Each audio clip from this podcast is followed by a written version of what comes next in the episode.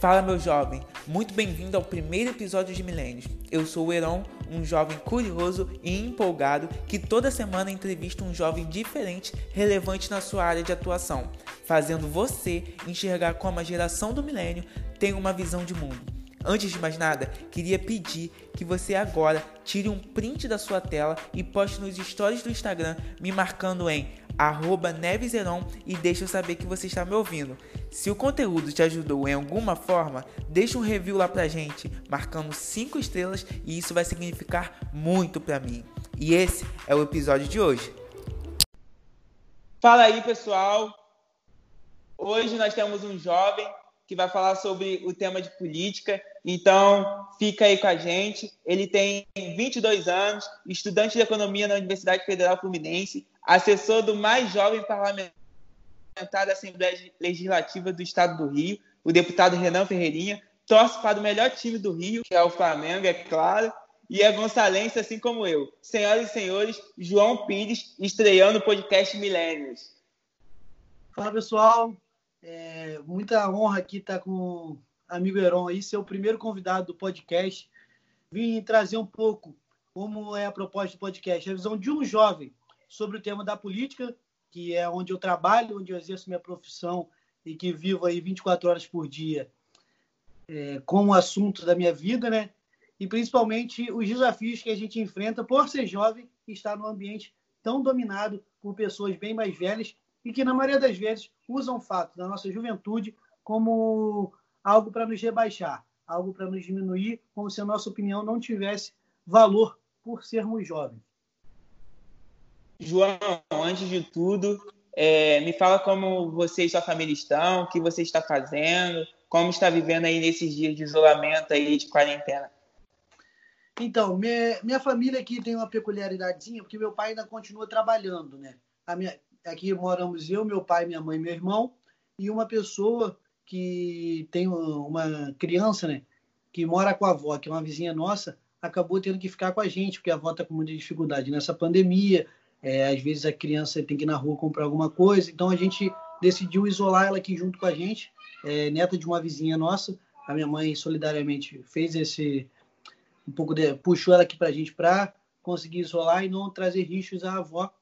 E a gente está aqui, então estamos em cinco e meu pai continua trabalhando. Então a gente toma é, cuidados dobrados, né? Tanto para conseguir atender todos os idosos que precisam da gente, minha avó, minha bisavó, a própria avó da Carol, que é a menininha que está aqui com a gente. Então acaba que a gente está tomando cuidados dobrados. A minha rotina está sendo muito intensa, questão de trabalho, porque como eu trabalho com política e logo nos, nos estados mais afetados pela pandemia, a gente recebe um volume muito grande de denúncias, de demandas e também uma necessidade muito grande de fiscalização. O estado do Rio não é um estado muito fácil, não é um estado para amadores, e a gente está com um problema muito grande de corrupção e atraso na gestão da política de saúde de, de enfrentamento ao coronavírus. Então, acaba que a gente está trabalhando final de semana, hora extra, e acaba que sobra muito pouco tempo para o resto. O que eu tento fazer quando eu não estou trabalhando é o que eu mais gosto, é jogar no computador. É, fico, me desligo de tudo, boto meu fone no ouvido e vou jogar as coisas que eu gosto, ou então ver uma série, assim, bem na hora de dormir e tal, que a gente, a gente dorme vendo a série para dar aquela facilitada que também não tá fácil dormir. A insônia aí acho que está atingindo todo mundo nessa Sim. quarentena. Cara, como eu falei para você, eu queria falar que você foi uma das pessoas que me incentivaram de alguma forma a montar esse podcast e eu vou explicar um pouquinho o porquê para a galera. Gente, o João fez uma crítica aqui a um, dos, a um dos políticos da nossa cidade, que é São Gonçalo. A forma que ele foi respondido foi uma forma muito ruim, que de menosprezar o João, não pela crítica que ele, que ele fez, mas sim pela idade dele, sim pela é, por, por ele ser jovem, na verdade. E isso me tocou muito, como já tinha me tocado através de alguns outros políticos, como a Tabata, como eu também. Eu fui fazer algo e fui menosprezado, e o tempo todo a gente vê isso. Então, com essa introdução, João, eu te pergunto: como um jovem que quer entrar na política vence, vence essa desvalorização de idade por ser jovem?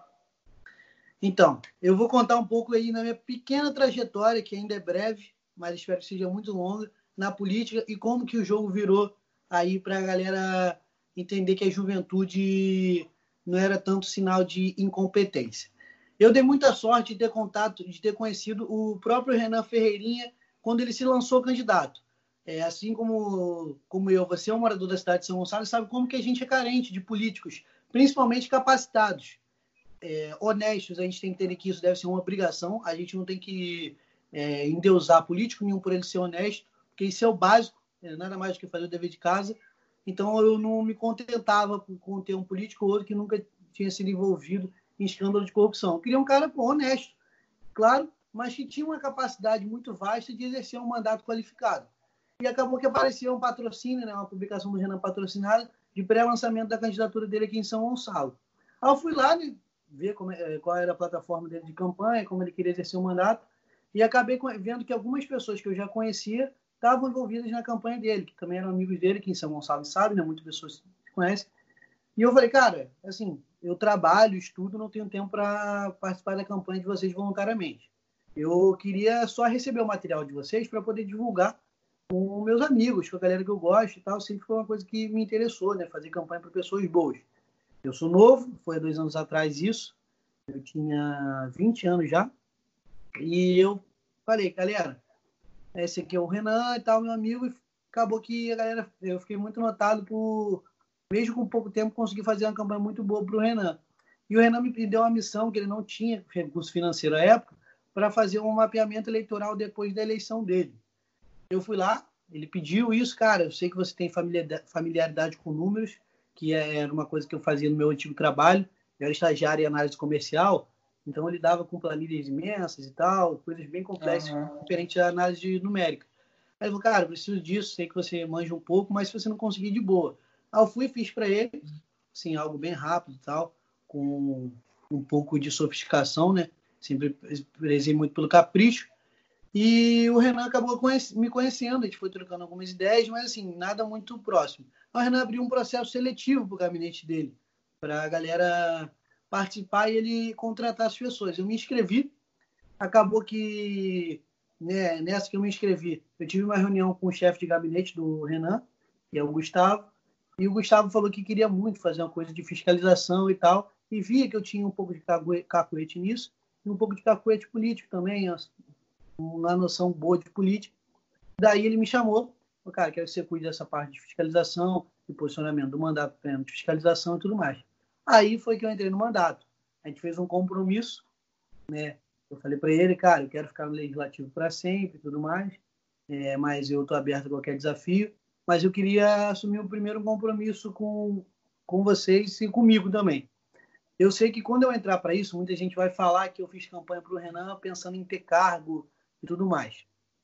E eu queria que isso dificilmente isso ia ser desmistificado. As pessoas iam associar, pô, fez campanha, ganhou uma boquinha e tudo mais. Então, cara, eu não quero é, fazer esse pedido para me promover, não. Eu vou deixar isso como uma carta na manga, porque eu sei que um dia eu vou precisar para rebater críticas. A gente fez um acordo que eu ia manter o mesmo salário que eu tinha na iniciativa privada, pelo menos por quatro anos, pelo menos no primeiro mandato do Renan. Ou então a gente podia mudar esse acordo durante o tempo, caso precisasse mais, a responsabilidade aumentasse e tudo mais.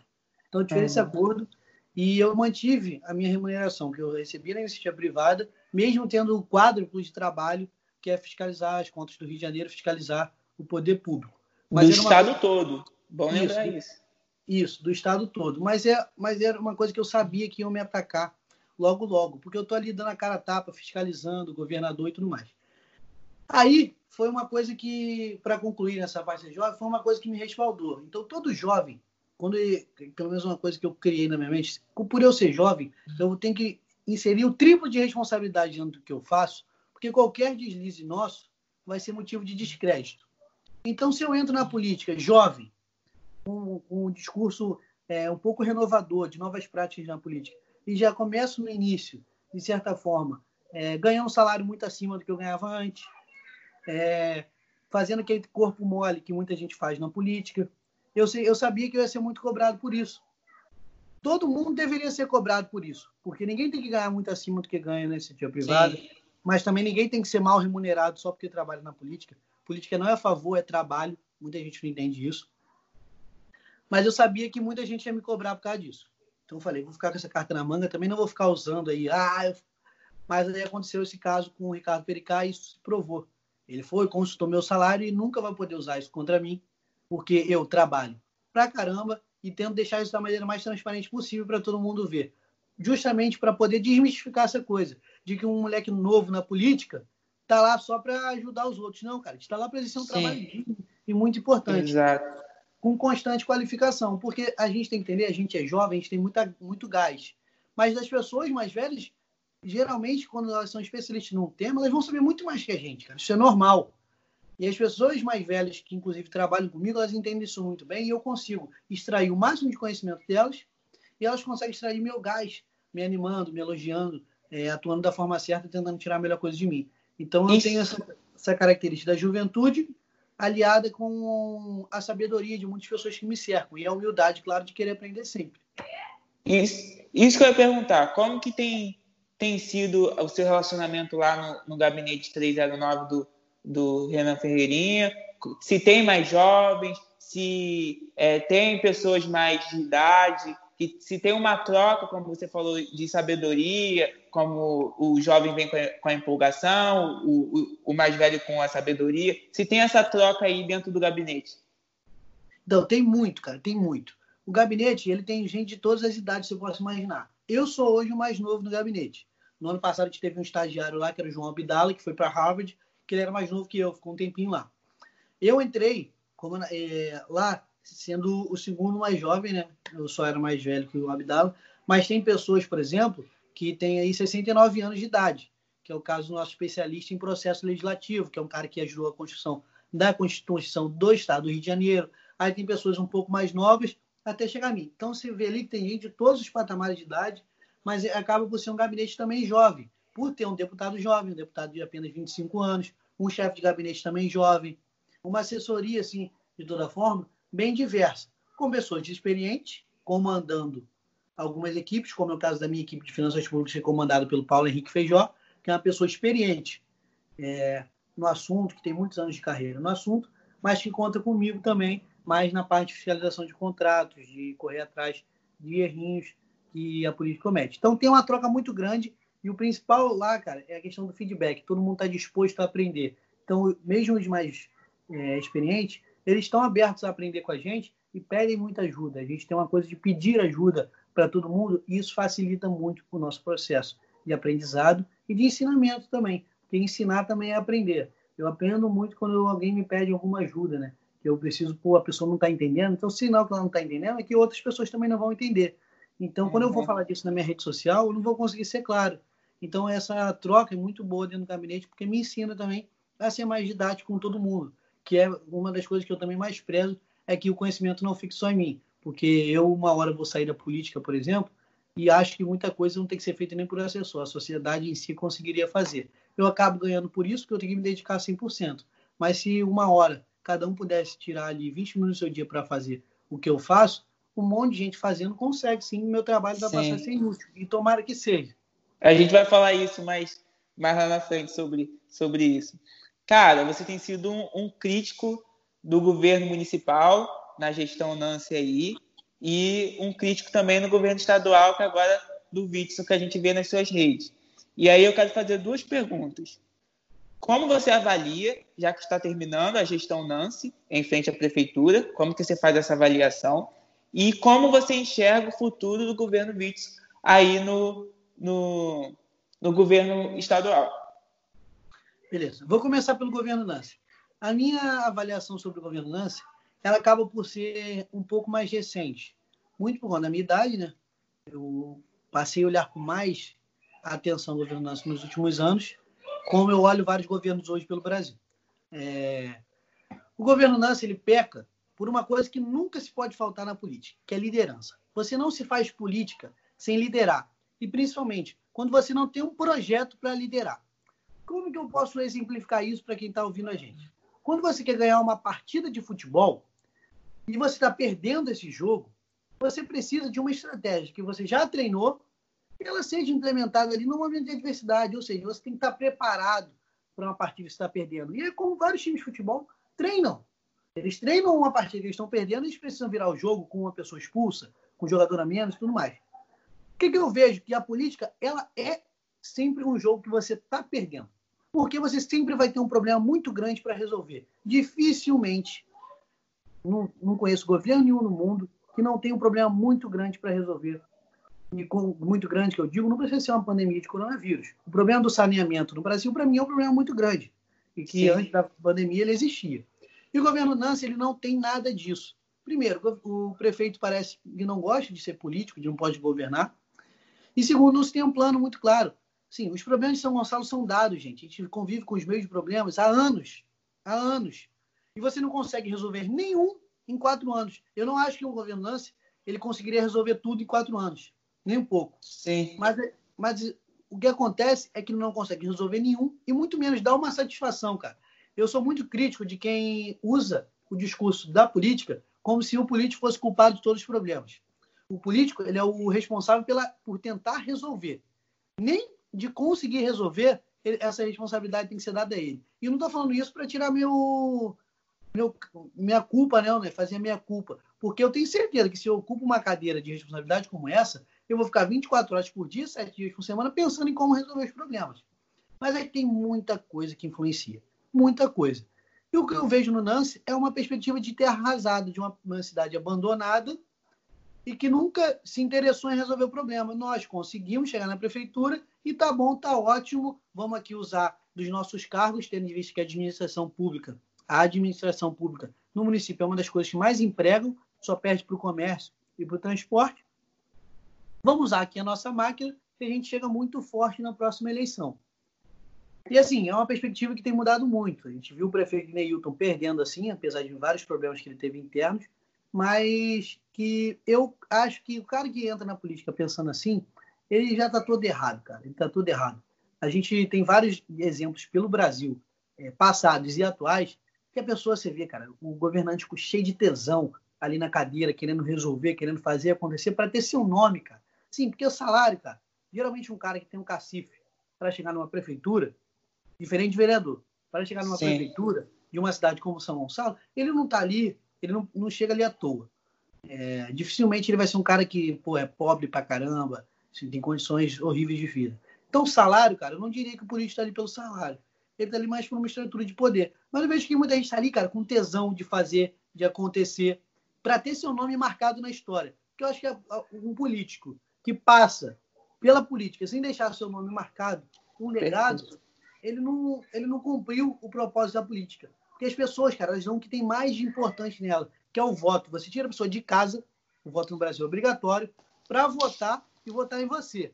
Se você consegue tirar uma pessoa de casa, muitas das vezes você nem conhece ela, para ela votar em você, é assim, entender o tamanho da responsabilidade que isso tem. Você não pode simplesmente acordar no domingo e achar que você é um cidadão comum, que no domingo você não tem que trabalhar uma hora do seu dia. Não, cara. Isso não existe. Eu não estou falando que o político tem que ficar trabalhando 24 horas por dia, que tem que esquecer a vida dele. Mas pode curtir, pode aproveitar, pode tudo mais. Mas não é um trabalho comum, cara. Não é. Sim. Você tem que se dedicar muito acima da média. Os problemas são grandes, a vida das pessoas, a qualidade de vida das pessoas está dependendo de você. E ali, cara, é muito uma coisa que eu enxergo que o político tem que ter um pouco de ego. E ego não é no sentido pejorativo, não. É no sentido Sim. assim, eu não vou aceitar passar por esse momento e, pô, ser esquecido, cara. Porra. Quantas pessoas têm a oportunidade de ser prefeito de uma cidade? Quantas pessoas têm oportunidade de ser governador de um estado? Quantas pessoas têm capacidade de ser presidente da República? Então, se você passa por um carro como esse e você é tratado sem o mínimo é, respeito, é porque, cara, alguma coisa está muito errada. Muito, muito errado. Então, o governo não é isso, eu vejo uma falta de tesão, principalmente, aliada a uma série de incompetências. Assim, é, a pessoa parou de ver o mundo e como os problemas são resolvidos. É uma coisa muito arcaica aí, sei lá, com, quem resolveria problema desse jeito. Fora várias suspeitas de é, desvio né, de conduta que passaram, já foram denunciadas, denunciadas inclusive por mim, que eu não vejo como um problema muito sério nesse governo Nancy. É, assim, eu sou muito justo, eu sou muito justo com as coisas. Apesar de já ter feito denúncias, teve governos passando pela cidade que fizeram muito mais, muito mais sacanagem, muito mais falcatrua. E Nancy eu tenho uma justiça para falar isso. Não tem nada a ver com governança, sou crítico, como você mesmo disse, mas eu também não posso ficar aqui mentindo sobre as pessoas. Sim. E já o governo estadual? Isso. O governo estadual, eu já vejo como uma coisa muito mais grave. Eu vejo que o Witzel ele acaba por ter um tesão, mas um tesão por um projeto pessoal de poder.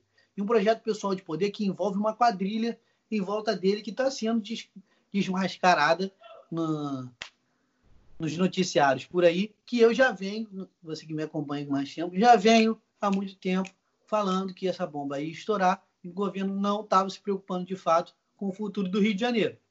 E tem uma característica, que a gente identifica todo político que não se preocupa com o futuro do, do Estado, o futuro do país, que é o fato dele ser populista, mas mais do que isso, ele sempre dizer que ele está defendendo os mais pobres.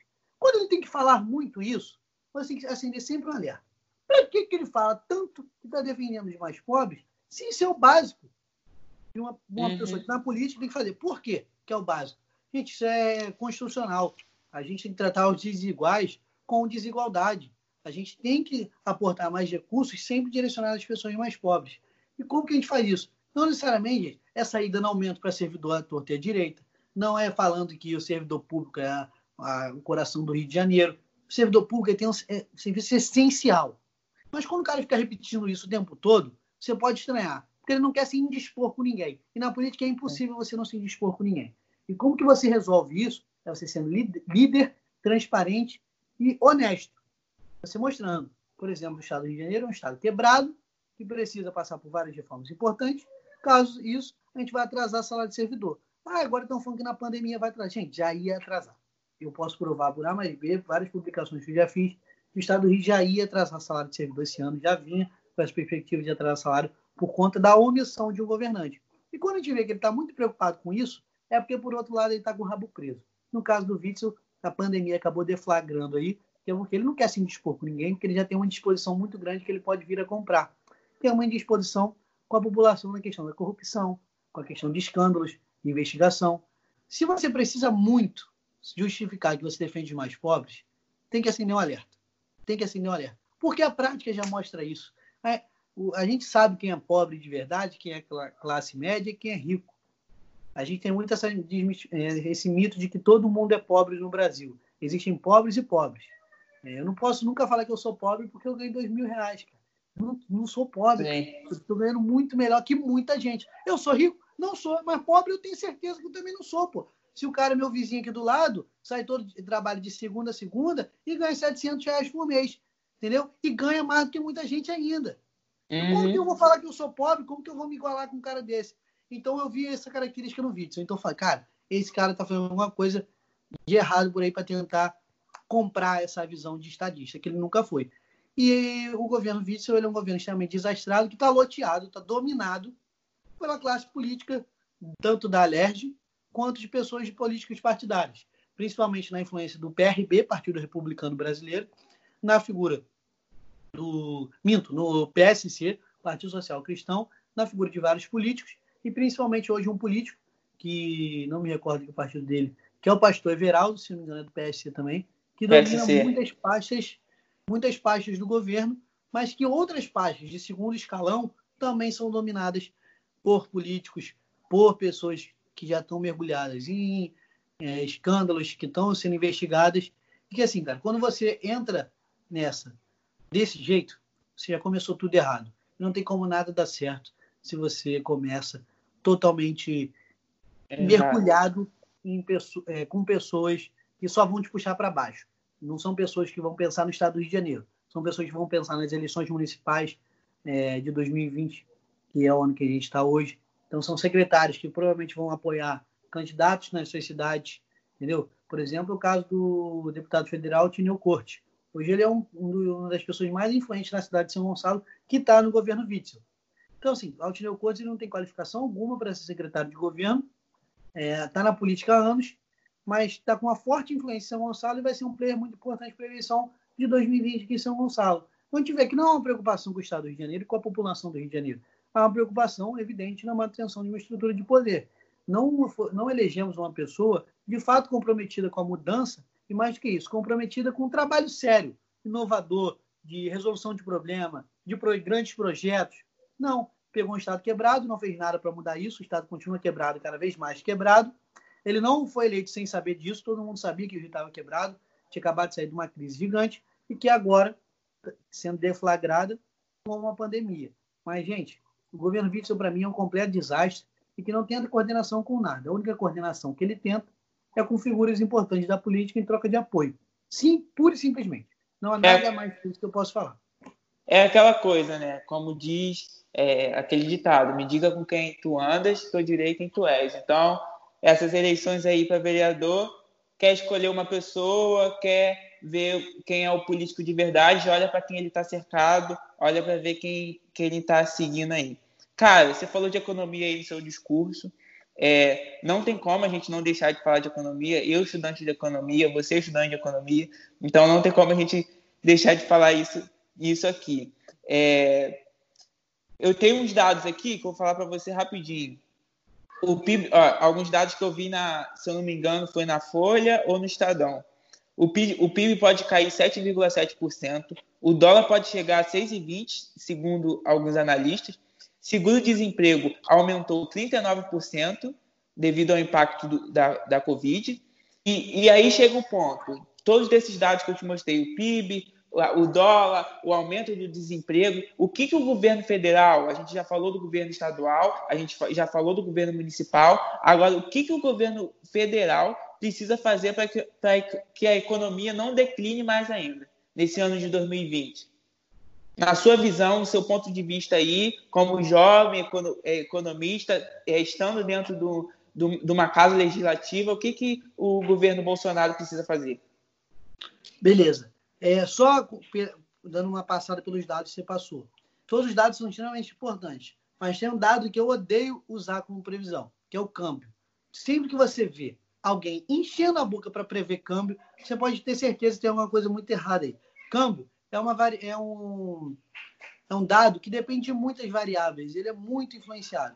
Assim, exigem políticas fortes cambiais, mas que, assim, previsão, gente, é muito difícil de fazer, principalmente quando você está no regime de câmbio flutuante, como é o regime do Brasil. Para ser um pouco didático para quem está ouvindo a gente, câmbio flutuante, gente, é quando o governo ele não fixa uma taxa de câmbio. Por exemplo, que o dólar vai custar R$ reais durante um certo período de tempo. Câmbio flutuante significa que o Estado brasileiro, na figura do Banco Central, pode fazer políticas para mexer no câmbio, mas nunca fixar ali dizendo Exato. na caneta quanto deve ser o câmbio brasileiro ele pode fazer uma série de transações no mercado cambial para reduzir ou aumentar, o, o, no caso, valorizar ou desvalorizar o real, aumentar o dólar ou diminuir o dólar, falando é, popularmente assim. Sim. Então, o câmbio ele é uma coisa muito difícil da gente prever. E, assim, eu duvido alguém, tirando aí algumas poucas pessoas que acertaram, que não sei se teve muito rigor técnico nesse acerto,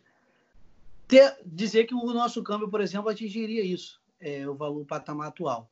Agora, saindo de câmbio, todos os outros dados eles são muito interessantes e muito importantes para a gente. Principalmente porque vou dar uma pincelada no seguro-desemprego. Foi um dos dados que falou. O mundo inteiro, o mundo inteiro, tem um volume altíssimo de pedidos de seguro-desemprego. Mas vários países diferentes tiveram políticas diferentes para reagir a esses pedidos de seguro-desemprego. Vou pegar dois países que usaram uma medida um pouco distinta quanto a isso. Primeiro, Estados Unidos da América. O número de desemprego, o número de seguro-desemprego, pedidos de seguro-desemprego nos Estados Unidos da América bateu recorde. Nunca na história a gente viu tanta gente pedindo seguro-desemprego. Tudo bem que a gente nunca na história teve tanta gente trabalhando também. É bom pontuar isso. Gente. O volume da população economicamente ativa, pessoas que estão no mercado de trabalho, é o maior da história do planeta Terra. Entendeu? É, tiveram, uhum. outros, tiveram alguns outros momentos que tinha mais gente é, trabalhando, mas comparados a crises maiores, como por exemplo a época da guerra, é, até a própria crise de 29, não tinha tanta gente trabalhando como tem hoje. Mas os Estados Unidos da América ele reagiu de uma maneira muito diferente, concedendo esses seguros de emprego numa política muito mais facilitada. Agora o Reino Unido ele fez uma política muito forte de contenção salarial. E qual é a justificativa do Reino Unido quanto a isso? Eu não quero que as pessoas peçam, peçam para ficarem desempregadas. Eu quero que essas pessoas estejam empregadas para, na volta, as empresas terem mais facilidade para se reconstruir. Por quê? O processo de, é, de RH, de contratação, pode parecer simples, mas quando você está falando disso de larga escala, para uma economia no agregado de um país, está falando de um processo de, de, de, contratação muito grande. E que também tem custos. Contratar, você tem custos. Mesmo em países com custo de trabalho baixo. Você tem custo para isso. Então, administrativamente, psicologicamente, o trabalhador saber que ele vai ter o emprego dele é muito melhor. E o seguro-desemprego ele pode vir com algumas alterações caso a pessoa venha a ser desempregada depois do auxílio que ela vem recebendo hoje, durante a pandemia. Eu acho que o governo federal no Brasil ele deveria assumir uma linha de tecnologia aliada com vontade, basicamente. Se é uma política de fato você quer fazer. Mas a partir do momento que você quer competir com a abertura, faz muito mais sentido você precarizar esse auxílio aos trabalhadores que estão sofrendo com a pandemia. Porque se você precariza, os trabalhadores ficam com medo de perder o emprego e veem que o auxílio, tanto emergencial quanto para quem continua trabalhando com suspensão de contrato é, ou com redução da carga horária, as pessoas ficam com muito medo, cara, de ficar desempregada. E elas acabam é, apoiando esse tipo de projeto de isolamento vertical, de abertura comercial e tudo mais. Não entrando no mérito do que é certo e que é errado. É uma questão prática de análise de quando você precariza esse tipo de apoio, amparo ao trabalhador, você apoia, é, você dá mais força ao discurso de abertura comercial, de relaxamento do isolamento social. O ideal para a gente agora é entender o que a gente pode fazer para voltar ao normal e para ver o que, que a gente tem que tentar apoiar. Se a gente vai apoiar, por exemplo, o mercado de digitalização das operações, é, bancárias, é, uma bancarização da população. A gente tem que entender. A gente não, hoje a gente não tem como fazer nada porque a gente emperrou no básico. O, que eu vejo simples. O que eu vejo no seu discurso é claro, é, o governo não tem foco, né? Acaba não focando em, em alguma coisa, como isolamento, e acaba ferindo a saúde, aí não foca na, na, saúde, acaba ferindo o mercado e fica sem foco, sem foco nenhum nessas diversas áreas aí que você falou. E como focar? Qual, um plano, assim, qual, como seria para ter um foco? Focar no isolamento, eu vejo muito você falando isso, vamos focar no isolamento um determinado tempo, para de, depois ver como que vai funcionar e o mercado se auto autofuncionar nesse regulamento e depois a gente vê como vai ficar. Como seria é, esse planejamento para focar? Eu passei as últimas semanas aí tentando estudar um pouco sobre isolamento e essa falsa dicotomia que criaram, que assim, geralmente quem defende o isolamento tem muito discurso um pouco simplista de falar que ah, não adianta nada você trabalhar morto, tal. Gente, assim, a pessoa que ela tá passando fome, ela tá se vendo morta. Ela tá achando que dali a poucos dias ela vai estar tá morta. Então falar isso para ela não vai ser convincente nem um pouco. A gente não vai convencer essa pessoa de ficar em casa por isso. Então, eu tento trazer sempre um estudo mais agregado quanto a isso, uma justificativa clara. A gente passou, por exemplo, pela crise do governo Dilma, do desemprego aí beirando a casa dos 14%, fomos para uma, uma taxa de desemprego de 11%, que ainda é muito longe do ideal, mas eu não via as pessoas, por exemplo, dizendo que, pô, a gente tem que tomar medida muito drástica e tudo mais. Era tudo um discurso um pouco nebuloso. Aí eu falei, gente, não há discurso, não há nada fácil de resolver nessa pandemia. Quem defende isolamento não tem que sair gritando os quatro ventos que o isolamento é o melhor remédio do mundo, porque a gente não sabe, cara. A gente não, não sabe. sabe. É algo novo, né? Os especialistas estão falando isso. Eu tendo a acreditar muito por conta das evidências. Mas eu entendo que vai ter muito furo em vários estudos. No futuro a gente vai poder olhar para trás e ver que muitos estudos foram furados. Por maldade? Não. Isso é uma coisa da ciência. A gente está lidando com uma coisa nova. Mas aí a gente vai preferir arriscar em quê? Com algo baseado em achismo, algo baseado em coisas que a gente tira da nossa cachola e que não deram certo comprovadamente em lugar nenhum, ou a gente vai pegar uma coisa que teve alguns modelos que deram certo, que a gente precisa aplicar na, na realidade brasileira e ir corrigindo o passar do tempo. Eu tendo a acreditar que a gente precisa de um lockdown. Eu tendo a acreditar que a gente precisa de um lockdown. Mas eu não acredito que a gente tem que iniciar um lockdown sem saber exatamente o que a gente vai fazer. Você deve ter acompanhado, eu venho falando muito sobre isso, eu vou falar aqui para o pessoal que está ouvindo a gente. Um lockdown ele precisa de uma coordenação absurda entre as três esferas de poder: federal, estadual e municipal. E eu vou explicar por quê. Só quem pode fazer transferência de renda drástica, drástica é o governo federal. O governo federal pode transferir dinheiro, chegar nas pessoas com mais facilidade, principalmente porque ele detém os bancos públicos, Caixa Econômica Sim. e Banco do Brasil. Quem pode fazer uma estrutura de saúde boa para tirar a gente do lockdown o mais rápido possível? Os estados e municípios. E quem pode fiscalizar de perto o, o cumprimento do lockdown? Os estados e muito, muito mais os municípios. Então você sabe que você não tem dinheiro para dar dinheiro na mão de todo mundo no Brasil inteiro. E que isso também não é eficiente. Porque, por exemplo, a gente vai ter cidade no Brasil que nunca teve um caso de Covid-19. A gente vai precisar proteger aquela cidade para que ela não venha com pessoas de outro lugar. Que é ali uma coisa do poder estadual é, atuando. Mas a gente não pode pensar que as, as coisas podem fechar lá. Que a, gente, a gente, mesmo que a gente tenha dinheiro para bancar o fechamento daquilo, não é eficiente porque a gente vai estar distorcendo o mercado, vai estar fechando os negócios que não deveriam estar fechados. E aí vai uma coisa que o mundo já testou e eu vi que deu certo. No caso da Austrália, um pouco do caso da China, que foi o primeiro país, então teve que testar e acabou dando certo no segundo surto deles, que foi mapear, mapear muito fortemente, principalmente o caso de morte. O número de casos ele é muito complexo de você usar por conta do número de testes, mas o caso de morte. E como que você faz isso? Você pega o número de mortes, você analisa você cruza ele com o número de UTI. Então, se está morrendo gente com UTI disponível, o problema não é falta de UTI. O problema não é falta de UTI. Pode ser um problema nos seus equipamentos lá que não são suficientes para curar o cara. Uhum. Se você está com um problema de morte e com um problema de equipamento de segurança, foi um caso da China, a China não tinha equipamento de segurança para todos os enfermeiros. Então, a morte de enfermeiros é muito grande. Você tem um problema de morte porque sua taxa de mobilidade está muito alta, seu R, que a galera está chamando agora, o R muito alto, que é a taxa de infecção, ou seja, a população está se movimentando muito, está contagi tá se contagiando muito, que foi o caso do Reino Unido. Um terço das mortes no Reino Unido se deu em asilo. Então, os asilos eles foram altamente contaminados porque você não teve uma resposta rápida aos asilos.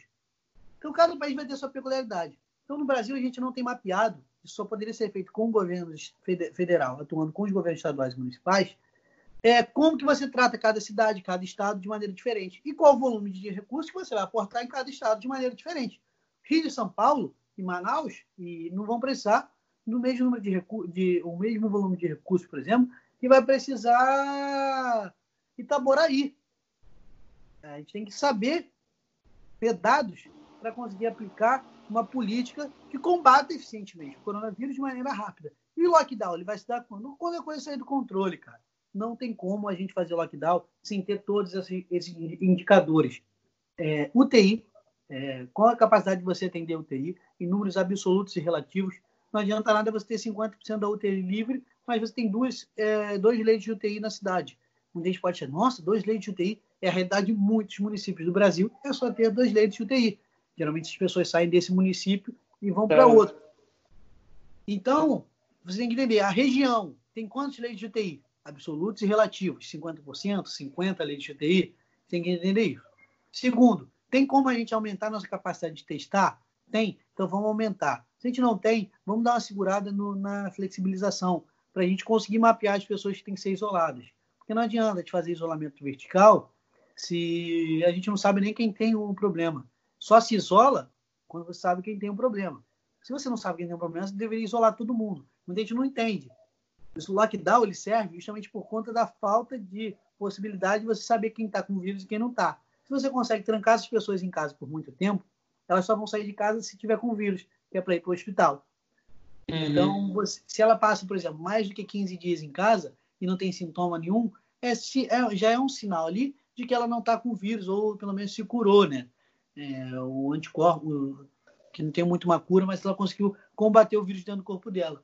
E é por isso que foi uma crítica que eu fiz a vários governos que tentaram instituir um lockdown de cinco dias, que não faz sentido algum, porque se você trava o cara cinco dias, nos outros nove que ele tem é, com vírus no corpo e incubação, passando para todo mundo.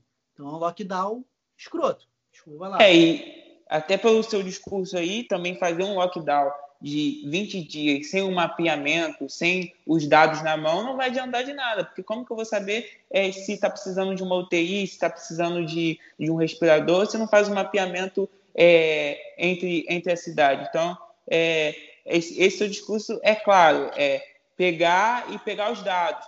E por que que seja bem rápido na, na resposta, só para a gente ir para os outros assuntos, Mas a gente sabe que a política, a gente tem pessoas que estão dentro da política estudando por que, que o, o, o setor é, político, o setor go governamental não faz isso de mapear, que é o, o, o, mínimo, de pegar dados, que é o mínimo, bem, bem rápido. Por que, que não tem essa eficiência nos dados? Primeiro de tudo é a falta de competência. Tem muita incompetência em governos estaduais municipais por aí, principalmente nos municipais. Mas tem gente que faz. Tem gente que dá o exemplo. Um estado, por exemplo, que faz isso muito bem é o Rio Grande do Sul, é, que conseguiu fazer uma coisa muito legal, que é um portal da transparência do coronavírus e um portal de mapeamento do coronavírus. Eu tenho certeza que é o Estado hoje que consegue atuar melhor nessa linha de frente do combate ao, à pandemia e, principalmente, é, salvando muitas vidas por conta disso. Vão morrer pessoas, é inevitável, tem pessoas que não conseguem se recuperar mesmo de um, de um leito, como eu falei, mas que eu tenho certeza que, mesmo que sofra muito nesse primeiro momento, vai conseguir se recuperar. Show. Vamos para outro assunto rapidamente. Gente, para quem não sabe, o João foi o denunciante da compra superfaturada dos álcool em gel aqui na Prefeitura de São Gonçalo. É, João, eu vi que pelas suas redes que você fez isso lendo o diário oficial da cidade e você ajudou a, a cidade de, de, de uma forma. Qual outra forma você indicaria para um jovem que quer ajudar a cidade? Tem, tem vários tipos de ajudas que um jovem pode fazer. Vou dar um exemplo aí, o seu exemplo, cara. O jovem não precisa estar na política para ajudar uma cidade. Ele ser um empreendedor, ele vai estar ajudando muito a cidade dele, principalmente se o empreendimento dele conseguir crescer na cidade dele. Vou, te dar, vou usar você como exemplo. Se você a gente consegue te dar o suporte para você crescer aqui na nossa cidade, você vai estar ajudando muito, cara. Porque você poderia fazer isso em qualquer outro lugar do mundo, se você tiver a condição, se te derem essa condição, que é o que muito país faz, muito estado faz. Paraná, por exemplo, recruta muita gente de outros estados para empreender lá, para fazer seus negócios lá. Então, você não precisa estar na política para ajudar. Agora, se você quer ajudar na política, como eu faço, eu recomendo que você, principalmente, estude muito sobre o setor público. É uma coisa muito diferente do que a gente está acostumado a, a ver. E tem muita gente disposta a ensinar. Videoaulas, cursos e tudo mais. E você tem que ser teimoso, cara. Primeiro, uhum. humilde, humilde e teimoso. Eu, quando eu descubro uma coisa, eu demoro muito para dar voz àquela coisa. Por quê? Eu faço uma apuração muito grande. Se eu vou estar tá falando uma besteira, se eu vou estar tá cometendo uma injustiça. Porque eu posso ali, cara, na política, gente, não tem só ladrão e que toda irregularidade que a gente acha é corrupção. Tem muita coisa que acontece de irregularidade que acontece por erro, por N erros podem acontecer. Muitos são corrupção, obviamente, mas tem muitos erros que podem acontecer. Então, sempre que eu faço uma denúncia, faço uma denúncia de uma suposta irregularidade e encaminho aos órgãos de controle primeiro. Porque a imprensa ela tem que dar voz ao problema quando os órgãos de controle não estão conseguindo dar conta. Então, você faz contato com o Ministério Público e, e, e Ministério Público e Tribunal de Contas. Então, se você tem a humildade de conseguir trabalhar com os órgãos de controle, como é o meu caso, fiscalização, é, e teimosia para ficar tentando achar, cara, é aquilo, você tem que tentar achar, cara, tentar. Eu, o pessoal está ventilando isso, está acontecendo isso, vou ver quanto está custando. Pô, aquilo ali a prefeitura está trabalhando ali, vou ver quanto está custando aquele aluguel, se o crédito da prefeitura, e você também pode não trabalhar na parte de fiscalização, como é o trabalho, você pode trabalhar em outro caso. Você pode, por exemplo, dar voz e iluminar né, os dados da cidade, é, mostrar para as pessoas uma comunicação sobre a cidade. Mostrar, por exemplo, como a cidade está tentando combater o coronavírus, se a cidade está indo bem, está indo mal. Isso não é um trabalho de fiscalização, isso é um trabalho de análise, de política pública. Você pode também ajudar a cidade é, fazendo com que a população tenha mais contato com o poder público. Como isso? Você pode se movimentar, cara, organizar as pessoas a irem nas câmaras municipais, é, pressionar para que vereadores consigam flexibilizar os horários das reuniões da Câmara. Então você tem que entender qual é como que você já faz é, diariamente, o que você já faz. Agora você aplica isso para a política. Isso é fácil, um exercício fácil? Não. Mas quando você começar a tentar, você vai errar e vai ver, nossa, isso aqui eu tentei fazer e ficou muito bom. Vou continuar fazendo. Foi o que eu fiz. Eu já tentei Perfeito. elaborar parecer de saúde, disso, estudar. Cara, não combinava comigo. Não, não, me senti, não me sentia atraído por aquilo. O que, que eu passei a fazer? Gente, eu sou humilde. Vou pegar um cara que é muito bom nisso, vou trazer para ele me ensinar e determinado assunto eu vou querer opinar, como foi o caso de lockdown, que eu contactei várias pessoas. Agora, se eu quiser hoje falar de, pô, de erisipela, que é uma doença de pele, que dá em pessoas encamadas, eu não sei nada, cara. então eu não vou falar, cara. Vou deixar outra pessoa falar. E se você sabe que você pode ajudar o poder público com o combate à erisipela, fale. Fale não só para ajudar o poder público, mas para dar informação para a família do doente que está com essa doença, que não sabe como resolver, não sabe onde ir, não sabe como é o tratamento. Então você tem que informar as pessoas. Então, a política é. sem informação ela não é eficiente de forma alguma. E tudo que você falou agora eu compactuo. Foi uma coisa que eu aprendi esse ano, vendendo papel higiênico aí. Três coisas. É, perder a vergonha, sair. Se você tem alguma ideia, perca a vergonha. É, a segunda foi essa teimosia que você falou, eu chamo de constância. Então, se você tem uma ideia, bate nela, vai, vai, vai indo, vai indo, que, que vai se realizar. Se você tiver constância, vai acontecer. E a terceira é força de vontade, é fazer. Fazer, fazer, fazer fazer. Independente do, do resultado, se é algo que você está tá querendo, faz, faz que, que consegue. Cara, para a gente ter ir chegando já perto do fim, são duas perguntas que eu vou fazer. Como inserir o jovem na política? O que fazer para inserir o jovem, aquele jovem, a gente... Eu tenho alguns dados aqui, eu vou ler rapidinho, que é nós jovens somos é, um terço do, do, eleitorado brasileiro, somos 45 milhões no eleitorado brasileiro. as maiores manifestações públicas foram feitas por jovens, diretas já, junho de 2013, e a educação, a passeata da educação mais recente, também foi feita pelo jovem. Um artigo da Isto É também diz que o jovem forma opinião dentro da família, então nós somos formadores de opinião dos nossos familiares. É, a maioria das discussões virtuais é, sobre política são travadas pelos jovens e, e, e, diversos outros e diversos outros indicadores estão falando do jovem. E como que a gente olha, a gente vê esse resultado, somos 45 milhões no eleitorado, e a gente olha para uma, para uma e a gente vê poucos jovens. A gente olha para, um, para, um, uma Câmara de Deputados e a gente vê poucos jovens. Como inserir esse jovem na política? Beleza. Assim, eu considero isso uma tarefa dificílima. Só não acho que seria mais difícil que inserir mulher na política. Que ali eu vejo que, de perto, o que é difícil. Mas, assim, a maior dificuldade que um jovem sempre vai enfrentar é o seguinte: por que você, tão jovem, quer entrar nessa coisa aí? Então, eu considero que o problema não está na juventude em si, mas no que a juventude se arrisca a fazer. Que no, no caso da pergunta, é se arriscar a fazer política. Ninguém, por exemplo, é, critica um jovem por tentar ser ator e atriz. É Verdade. normal um jovem tentar ser ator e atriz. Ninguém critica um jovem por tentar ser jogador de futebol. Mas um jovem dificilmente, é, facilmente ele é criticado por tentar na política. Por quê?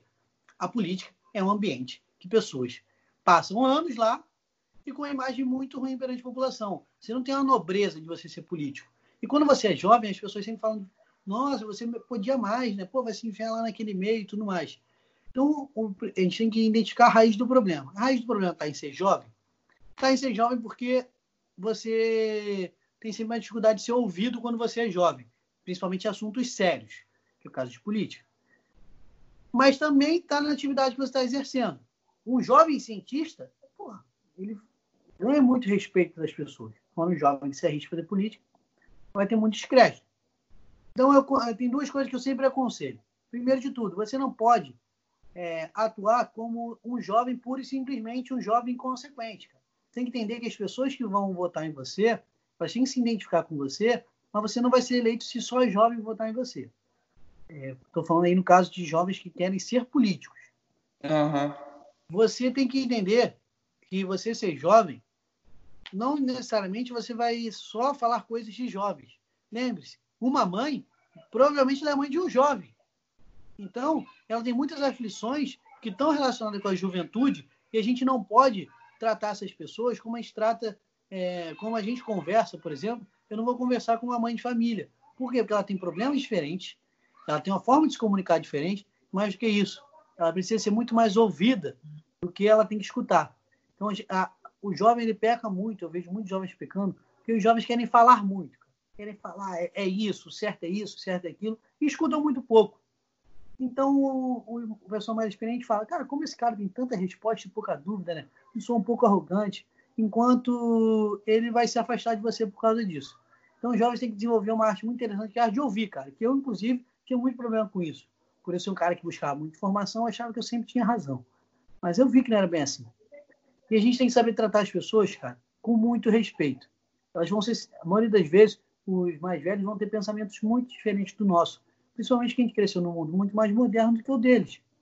Isso é um problema? Não, cara. As pessoas não têm culpa de pensar diferente da gente. Se a gente não consegue convencer essas pessoas pelo argumento, errado somos nós. A gente não foi convincente o suficiente. Claro que são, tem pessoas que defendem absurdos, não tem como a gente lidar, mas essas pessoas são a minoria. É, uhum. Não pode levar essas pessoas como a maioria. Então a gente não pode se afastar de todo mundo. Cara. Esse é o principal ponto. Como jovem entrar na política, não pode se afastar de todo mundo. Porque, principalmente, para entrar na política, ele tem que ter vontade. Ele tendo vontade, ele vai se jogar. E um ambiente hostil a ele vai ter que ser revertido dessa maneira como eu estou falando o ambiente vai passar a ser mais amigável. Como é o meu caso.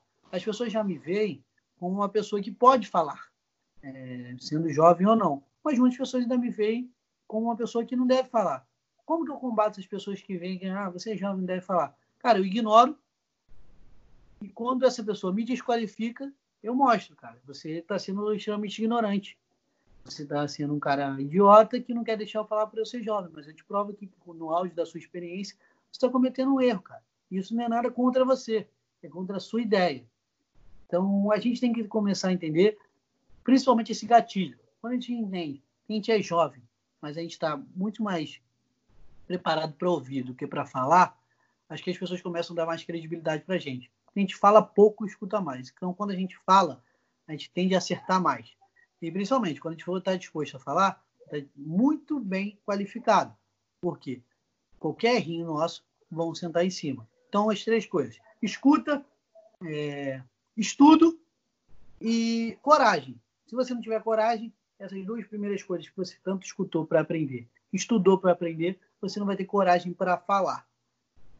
Perfeito, perfeito. É tudo que eu penso também, essa questão de, de mostrar resultado, de parar para ouvir, ouvir também não só ouvir qualquer pessoa, mas ouvir aquela pessoa que vai estar ali a disposta a passar alguma coisa para você. Então, é isso. João, foi um prazer, passou rápido, já foram várias horas, vários minutos de conversa. E eu queria, para a gente encerrar, para você deixar uma mensagem aí para o pessoal e falando quem quer ingressar na política é, ou ingressar em qualquer outra, outra área, falando um pouquinho aí, é, se despedindo do pessoal. Então, o principal recado que eu queria deixar para quem ouviu a gente é que, assim, tanto a política quanto qualquer outro tipo de trabalho é uma coisa que vai, vai demandar muito do seu esforço.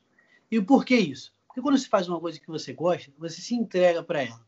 E eu não influencio ninguém, gente, a, por exemplo, prestar concurso para médico, prestar concurso para doutor, é, para advogado, nada disso. Porque cada um tem que fazer o que quiser. E dentro daquilo que ela vai fazer, geralmente ela vai estar muito bem, porque ela vai estar fazendo o melhor. Então, se você quer entrar na política para ser uma pessoa que vai ganhar a vida na política, você entra no lugar errado. Cara. A política, ao contrário do que muitas pessoas falam, não é o lugar com os melhores salários do mundo. A iniciativa privada para pessoas qualificadas que estudam muito paga muito melhor do que a política. A política hoje ela consegue pagar muito bem pessoas que são muito mal, muito mal formadas. Então, que tem na política ali uma válvula de escape para ganhar bem. Mas se você é uma pessoa, por exemplo, que assim como eu, como Heron, acaba por ter a oportunidade de estudar, de ingressar num curso de ensino superior e numa faculdade pública, a política ela não vai te deixar muito mais rico do que te deixaria em sistema privado ou um concurso público, por exemplo. Mas a política ela vai te, te dar a chance de botar seu nome marcado na história. E que eu vejo isso nas pessoas que me cercam, principalmente Renan Ferreirinha, Tabata Amaral, Felipe Rigoni. Então, se você quer entrar, se você quer deixar seu nome marcado na história, como alguém que conseguiu usar a máquina pública para mudar a vida de muitas pessoas, a política é o seu lugar. É o único? Não. Mas provavelmente é o que você mais vai ter facilidade para conseguir isso. É fácil? Não. É muito difícil. E é muito difícil. Quando você vê uma pessoa sendo eleita, é uma tarefa muito árdua. E eu sei, muita gente é eleita com caixa 2, irregularidades e tudo mais, e não vai jus ao mandato. Mas é, eu posso te dar uma garantia. Qualquer pessoa que foi eleita não tem facilidade para chegar lá, não. Ralou muito, mesmo que sejam verdadeiros canalhas. Então, primeiro é saber que não vai ter facilidade nisso, vai ser uma coisa muito difícil. E segundo, você vai estar lá para marcar seu nome na história. Você vai ganhar um bom salário, vai ser bem remunerado? Provavelmente. O que também é justo. O que não é justo é você ser bem remunerado e ser um cara que não faz nada. Um verdadeiro vagabundo que usa a máquina pública para poder ganhar vantagem própria. E essas pessoas podem ter certeza, elas vão ter seu nome muito bem guardados nos livros de história. Show, João. Só um, um joguinho para a gente terminar aí. Eu vou falar três palavras e o que vier na sua cabeça você fala aí para a gente estar tá encerrando. É, todo jovem. Todo jovem tem que ter coragem. Todo jovem tem que ter coragem. A gente é muito desencorajado por todo mundo. Se a gente não tiver coragem de fazer as coisas, aí mesmo que vão montar em cima da gente. E coragem, sem escuta, estudo, não serve de nada. A gente vai principalmente descredibilizar a luta de vários jovens que estão ralando muito para ganhar essa credibilidade para a gente. Eu sou. Eu sou rápido. esforçado. Eu diria que eu sou muito esforçado. É, muitas pessoas tentam falar que eu sou um cara inteligente, tal, não sei o quê, mas eu diria que quando eu pego uma coisa para fazer, eu mergulho muito nela e tento fazer meu melhor. Então, meu esforço é o que acaba por ser meu diferencial aí. O mundo o mundo precisa, gente, de muito amor. E amor não significa que você tem que ser um complacente com qualquer barbaridade.